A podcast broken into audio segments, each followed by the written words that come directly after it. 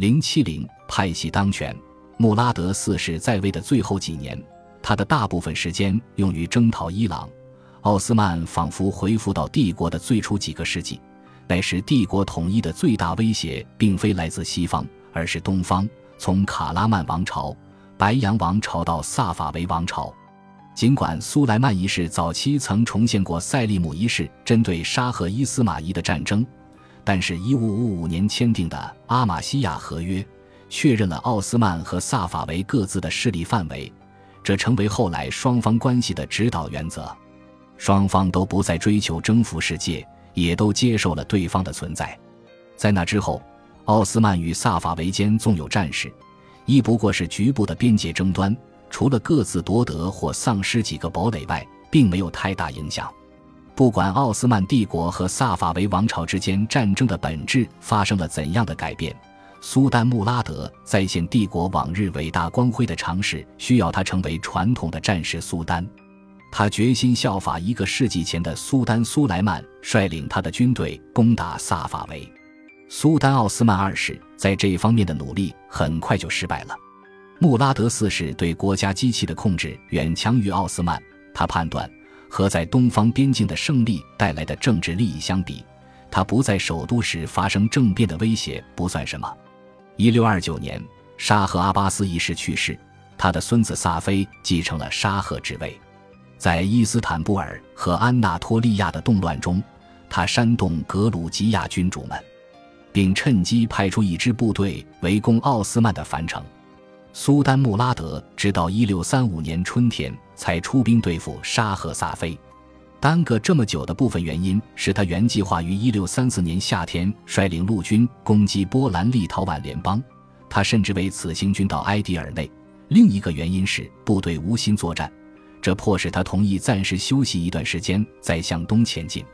与波兰立陶宛联邦之间的和平，让苏丹穆拉德得以空出手来对伊朗入侵边界一事做出果断的回应。一支大军终于在大维齐尔扁平族穆罕默德帕夏率领下出发，前往安纳托利亚，支持那里的军队抵御萨法维。苏丹亦随后跟上。这是苏丹穆拉德第一次远离伊斯坦布尔，冒险率军出征。他们穿越安纳托利亚。经过埃尔祖鲁姆和卡尔斯堡，攻打萨法维占领的埃里温堡。他也趁着这个机会，顺道报复性的简易审判了那些在他统治初期造成混乱的叛乱者和土匪，处决了一些屡遭控诉的人，其中包括好几个滥用权力的总督。在东部边境艰难的战事中，这种严厉的惩罚非常有效，抑制了过去破坏苏丹军事行动的暴乱。埃里温堡在1583到1604年之间处于奥斯曼人控制下。经过八天的围攻，当地驻军终于在1635年8月8日缴械投降。穆拉德的军队从埃里温出发，继续南下挺进大布里士。但是和过去一样，他们无法守住这座城市，在冬季来临时只好撤退至樊城。苏丹和被他击败的埃里温总督米尔古恩塔赫马斯普库里汉结下了深厚的友谊。埃米尔居恩随后被召到伊斯坦布尔，在那里，他拥有了一份固定的薪水，以及博斯普鲁斯海峡边村庄里的一座花园。这座村庄现今被称为埃米尔干，在那里，他建造了一座波斯风格的宅邸。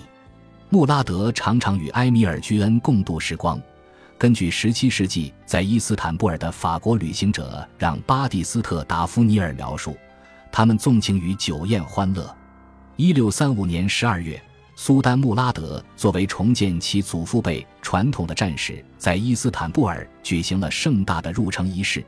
并在托普卡帕皇宫的庭园里建立了埃里温宫，以纪念这次胜利。埃里温宫建于一块平台上，可以俯瞰整个金角湾。在埃米尔居恩投降不到八个月后，也就是穆拉德返回伊斯坦布尔三个月后，埃里温就被萨法维再度夺回。但这个事实也并未使奥斯曼的胜利失色。或许，失去埃里温被奥斯曼人认为不过是一个暂时的挫败。萨法维发起反攻的消息使奥斯曼派出一支军队支援埃里温的守军，可惜军队的规模实在太小了，冬天天气又极端严寒。大维齐尔扁平族穆罕默德帕夏留在迪亚巴克尔的冬季营地过冬，他因为失去埃里温而被解职。穆拉德四世的姐夫、前禁卫军总司令及埃及总督巴伊拉姆帕夏接任。虽然萨法维已夺回埃里温，并在战斗中击败了奥斯曼军队，但是，一听说苏丹穆拉德正准备再次向东方边境进军，萨法维就差遣一名特使向奥斯曼帝国求和。但是，他们并不能阻止穆拉德。在离开伊斯坦布尔之前，穆拉德下令城市里所有的行业工会都要列队游行，由他检阅。艾弗里亚切莱比对这次多彩多姿的庆祝活动进行了生动的记载，这显示他可能也在场。但是他说，旅行之书中大段描写抄自一份被称为君士坦丁堡概览的手抄本，手抄本的拥有者是他的赞助人与亲戚，政府官员天使艾哈迈德帕夏。在皇宫外墙西南角的检阅阁上，苏丹检阅了共七百三十五个行业工会的游行队伍。艾弗里亚切莱比抄录的记载里还包括了他们的历史与习俗。根据他的说法，穆拉德下令举办大游行的目的在于工商业统计。君士坦丁堡概览还列出帝国都城里从清真寺到监狱在内的所有建筑物，目标就是用这份清单取代大约半个世纪前苏丹瑟利姆二世下令整理的另一份。一六三八年五月八日。奥斯曼帝国的大军在苏丹亲自率领下，从于斯屈达尔出发，途经科尼亚、阿勒颇、迪亚巴克尔和摩苏尔等城，最后在十一月抵达巴格达。巴格达被奥斯曼军围攻三十九天后投降。在拿下这个最重要的什叶派城市后，穆拉德下令修复神学家兼神秘主义者阿卜杜卡迪尔吉拉尼的陵墓。这是苏丹苏莱曼一世于1634年征服巴格达后建立的。此外，他也重建了著名法学家艾卜哈尼法的圣祠。苏丹穆拉德对阿卜杜卡迪尔吉拉尼的陵墓的关注，是为了强调奥斯曼的伊斯兰信仰远优于被打败的萨法维的伊斯兰信仰。泽克里亚扎德叶海亚埃芬迪也跟随穆拉德到达巴格达。这是奥斯曼历史上第一次有教长跟着军队征战。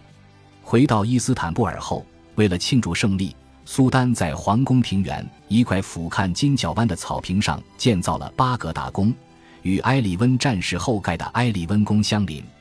苏丹穆拉德四世还参与了帝国另一个重要建筑的建设，在伊斯兰教最神圣的所在科尔白的一段碑文中，他的名字排在历任苏丹中的最后。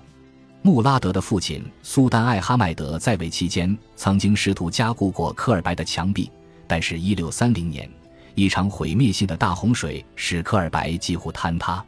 重建并不是一个简单的工程，在实践上，